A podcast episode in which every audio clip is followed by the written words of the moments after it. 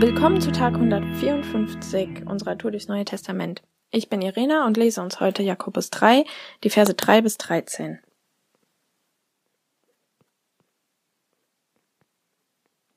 Wenn es nicht hängt. Wenn wir den Pferden Zaumzeug ins Maul legen, um sie uns gefügig zu machen, lenken wir damit das ganze Tier.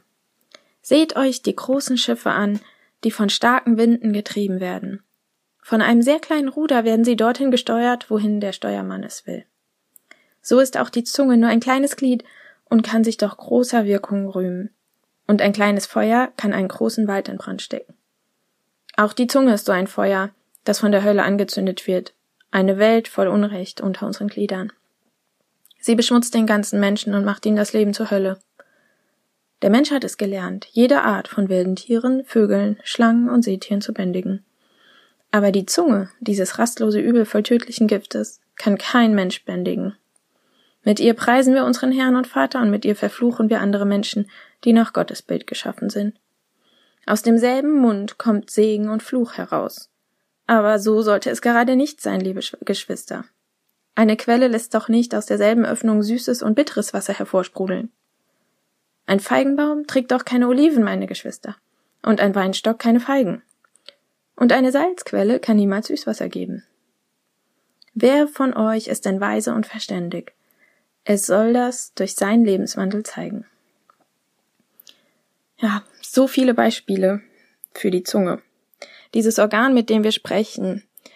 Ich finde das so spannend, wenn die Bibel so viele Bild, Bilder, Bildworte bereithält und wir uns die angucken können und, und auseinandernehmen können und, und in verschiedene Situationen setzen. Jakobus beschreibt hier, was für eine Wirkung was für eine Macht unsere Worte haben können. Worte können Feuer sein, sie können Schmutz sein, wie Schlamm, den wir nach jemandem werfen. Sie können Gift sein und, und, und eine tödliche Wirkung haben. Sie können Fluch sein, sie können aber auch ein Segen sein. Wie, wie, sie können sein wie eine süße Frucht, die man isst, an der man sich freut. Du hast es bestimmt auch schon erlebt, Worte, die die Schlechtes in dir hervorgerufen haben und oder einen bitteren Nachgeschmack hatten, Worte, die wehgetan haben oder Worte, die dich gestärkt haben und ermutigt haben. Ganz interessant finde ich, dass Jakobus damit an, dass, dass Worte, ja, mit dem Thema Kontrolle, dass mit den Worten, er vergleicht die mit einem, mit dem Ruder eines Schiffes. Und das Ruder entscheidet, wo das Schiff hinfährt. Aber das der Punkt ist, dass das Ruder das nicht von selbst entscheidet, sondern der Steuermann entscheidet, wie das Ruder sich richtet. Und das ist der Aspekt, der Punkt, der vielen von uns und vielen Menschen generell verloren geht. Weil, ja, man sagt so, ja, man soll aufpassen, was genau man sagt, damit man niemanden verletzt. Aber generell setzen sich wenige Leute zum Ziel, ihre, ihre Worte zu kontrollieren und sich eine, eine wertschätzende Sprache anzueignen.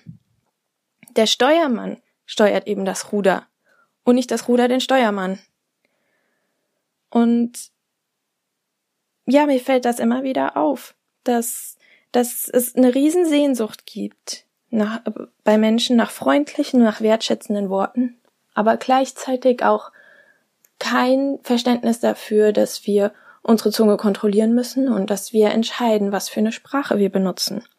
Ich finde das immer so schade, wenn Leute sich mit Hey Bitch begrüßen und äh, wenn man sie darauf anspricht, sagen, ja, das ist ja lieb gemeint, ich lieb die voll und das ist nur freundschaftlich. Nein, nicht nur die Intention gilt, wie ich es und wie ich es gesagt habe, sondern Worte selbst haben auch eine Bedeutung und eine Macht. Und deswegen will ich auf meine Worte achten und will immer wieder an diese Bilder denken, die Jakobus da gebraucht, weil selbst wenn ich eine Posit äh, es gut meine mit der Person, können meine Worte trotzdem sein wie ein langsames Gift, was erst nach und nach seine Wirkung entfaltet. Wohingegen wertschätzende Worte aufbauend sind und stark machen. Wie kann ich dafür sorgen, dass meine Worte so sind?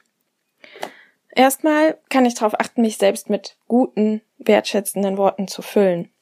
Indem ich Bibel lese, indem ich generell darauf achte, was ich lese, was ich mir auch angucke, was für Worte, was für eine Sprache wird gebraucht in, in dem, was ich tagtäglich konsumiere.